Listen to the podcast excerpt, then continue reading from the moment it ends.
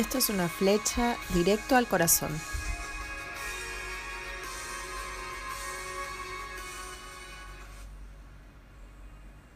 ¿Qué cosas son necesarias? Vamos a ver en Lucas 2 otra necesidad. 41. Dice, iban sus padres, hablando de José y María, todos los años a Jerusalén en fiesta de Pascua. Cuando tuvo 12 años, subieron a Jerusalén conforme a la costumbre de la fiesta. Al regresar ellos, acabada la fiesta, se quedó el Jesús en Jerusalén sin que lo supiesen José y su madre. Y pensando que estaba entre la compañía, anduvieron camino de un día y le buscaban entre los parientes y los conocidos, pero como no le hallaron, volvieron a Jerusalén buscándole. Y aconteció que tres días después le hallaron en el templo sentado en medio de los doctores de la ley, oyéndoles y preguntándoles. Y todos los que le oían se maravillaban de su inteligencia y de su... Cuando le vieron se sorprendieron y le dijo su madre, Hijo, ¿por qué nos hecho así? Tu padre y yo te, te hemos estado buscando con angustia. Entonces él les dijo, ¿por qué me buscaban? ¿No sabían que en los negocios de mi padre me es necesario estar?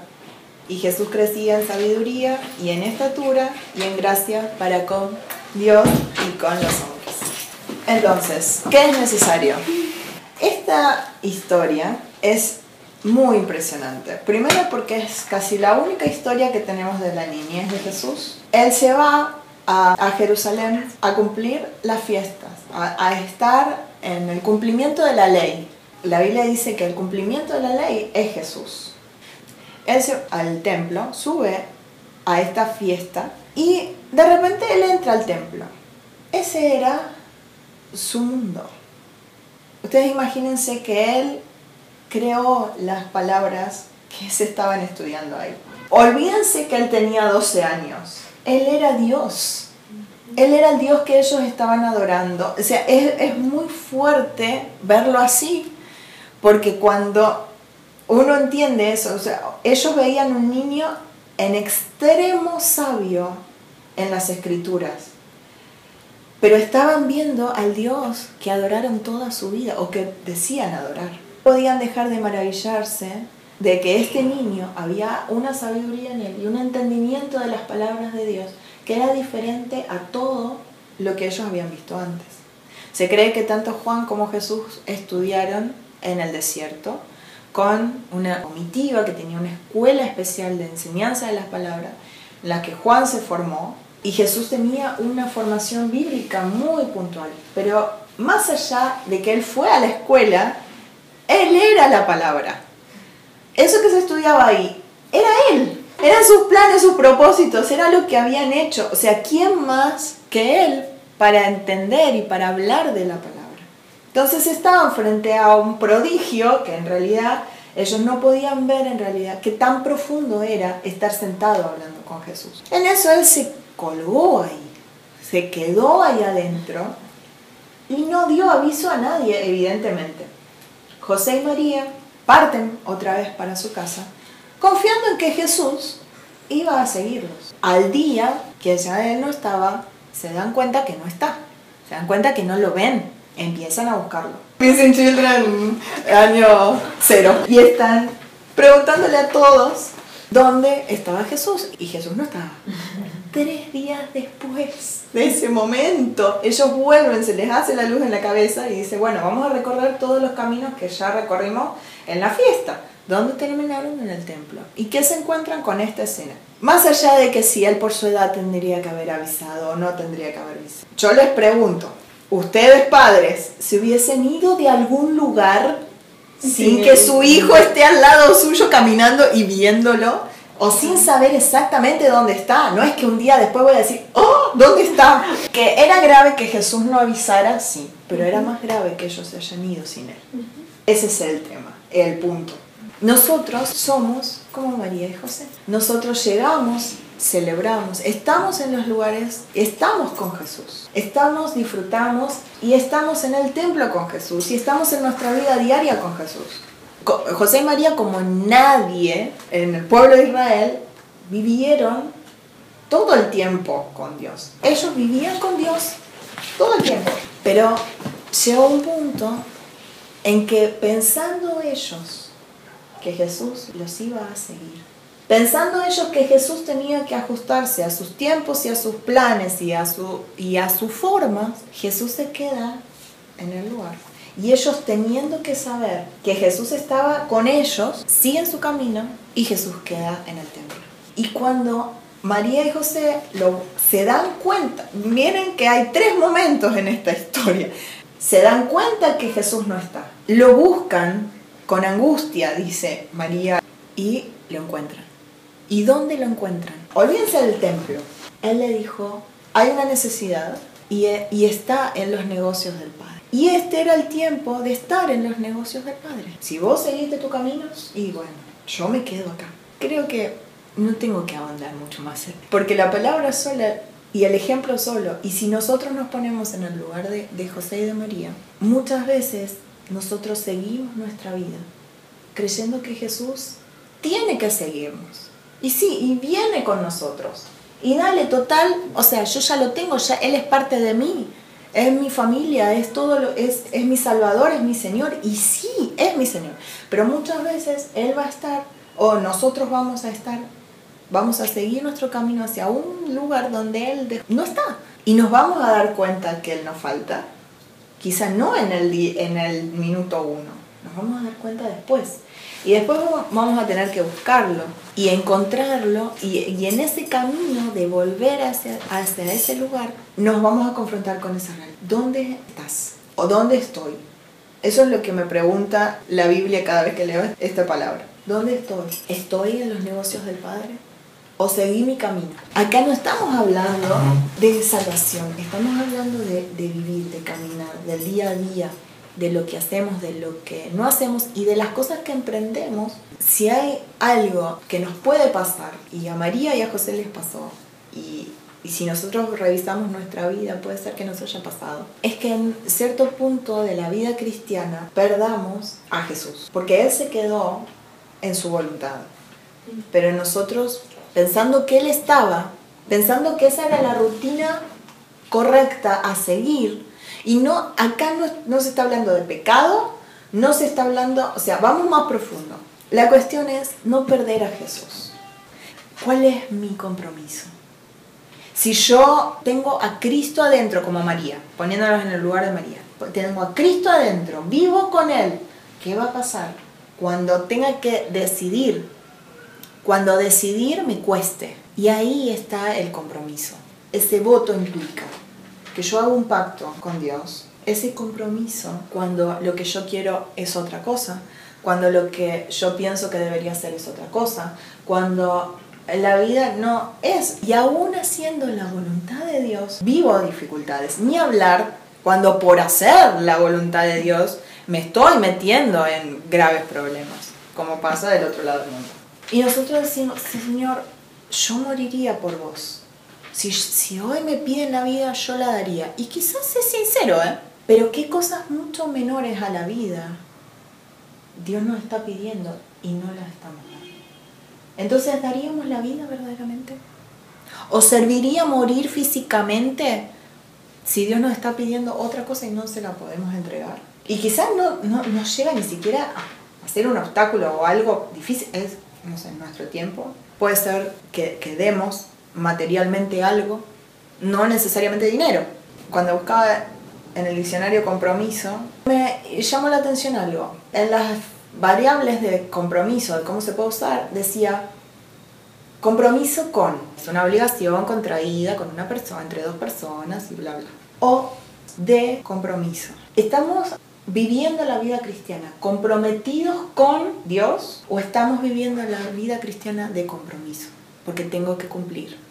Y, y, ahí el diccionario explicaba, de compromiso es una acción que toma una persona para quedar bien. Sí, es verdad, se puede vivir la vida cristiana comprometido con o para quedar bien, o de compromiso. Y es la antítesis. La diferencia entre vivir una vida cristiana de compromiso o dando no lo que nos sobra, es el corazón. Lucas 14, 25 al 33, el Señor nos dice, grandes multitudes iban con él. Y volviéndose les dijo, si alguno viene a mí y no aborrece, ya antes que entren todos en catarsis, aborrece es amar menos. y no ama menos a su padre y a su madre, a su mujer, a sus hijos, a sus hermanos, hermanas, y aún también su propia vida, no puede ser mi discípulo. El que no lleva la cruz y viene en pos de mí, no puede ser mi discípulo.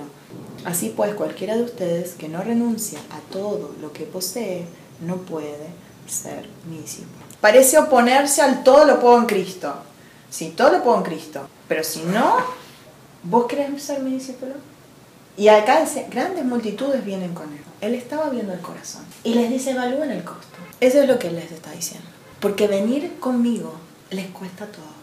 Y no hay otra posibilidad. No es que, bueno, puedo un poquito. No. Y es a lo que Dios diga, cuando Dios diga, de la manera que lo diga. Y se acabó. Fíjense que Él no pide nada que no pueda dar. A mí me costó todo, a vos te va a costar. Y lo que a vos te va a costar, aun cuando es todo, no es ni siquiera la uña al dedo gordo de pie lo que a mí me costó. Y aún así, nuestra cruz duele como su cruz. Porque en Getsemaní, en nuestro Getsemaní, nosotros decimos lo mismo que Señor, no tengo ganas de tomarme esta copa, pero que se haga tu voluntad. Ese es el discípulo, el que verdaderamente dice y vive, porque no es del que diga. La diferencia del compromiso es que es más que las palabras. Hay un deseo, yo quiero pasar mi vida con vos, pero hay una acción. ¿Qué nos frena a nosotros del compromiso? 9, 9, 57 al 62. Mientras caminaban, alguien le dijo a Jesús, te seguiré a cualquier lugar que vayas. Jesús le, respondió, los zorros tienen cuevas donde vivir y los pájaros tienen nidos, pero el Hijo del Hombre no tiene ni siquiera un lugar donde recostar la cabeza. Dijo a otro, ven, sígueme.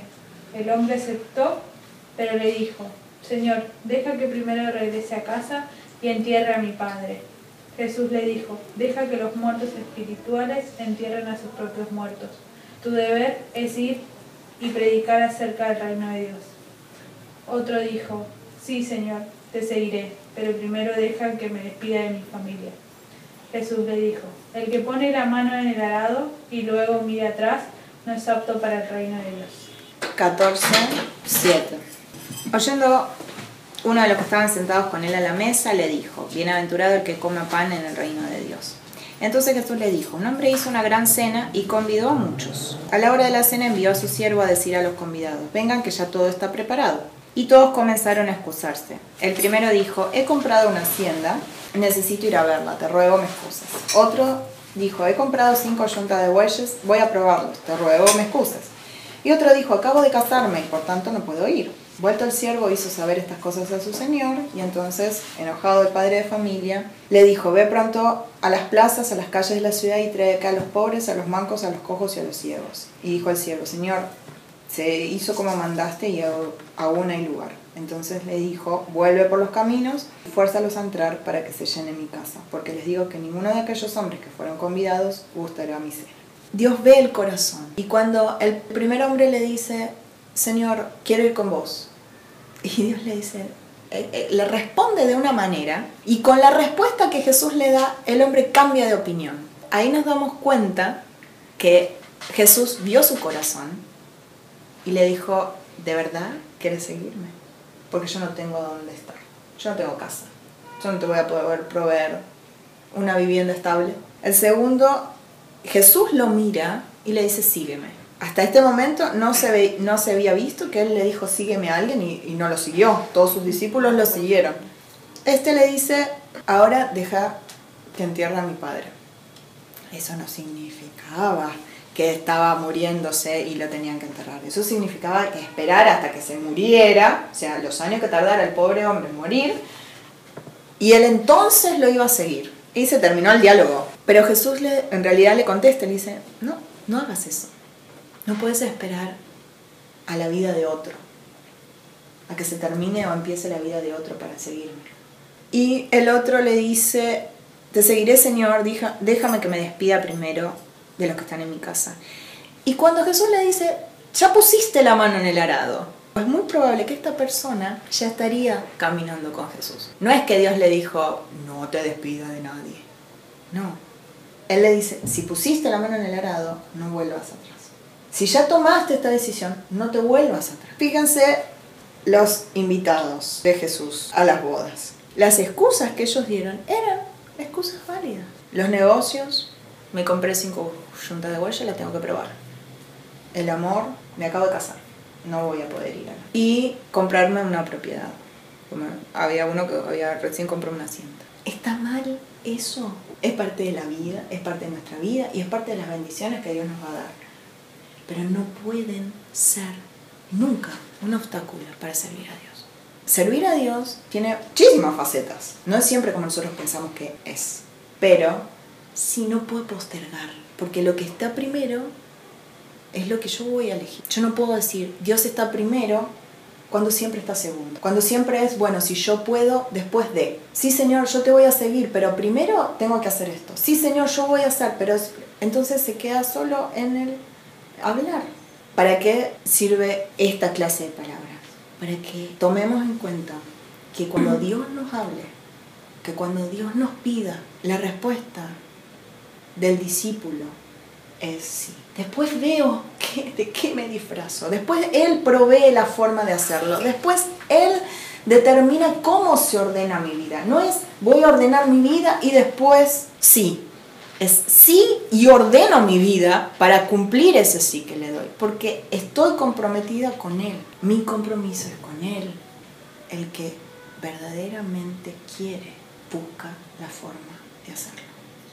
Así no duerma, hay momentos en que nuestra entrega es full y es todo el tiempo y es eh, arriesgado y es eh, sin parar, pero es decir sí ver qué Dios hace, dejar de tener el control y dejar que Él tenga el control. Porque sencillamente dijimos, somos tus discípulos. Ahora, el que no quiere ser discípulo está perfecto, puede decidir, tranquilo, otra cosa es necesario estar en los negocios del Padre. Es necesario y tiene que ser una prioridad también.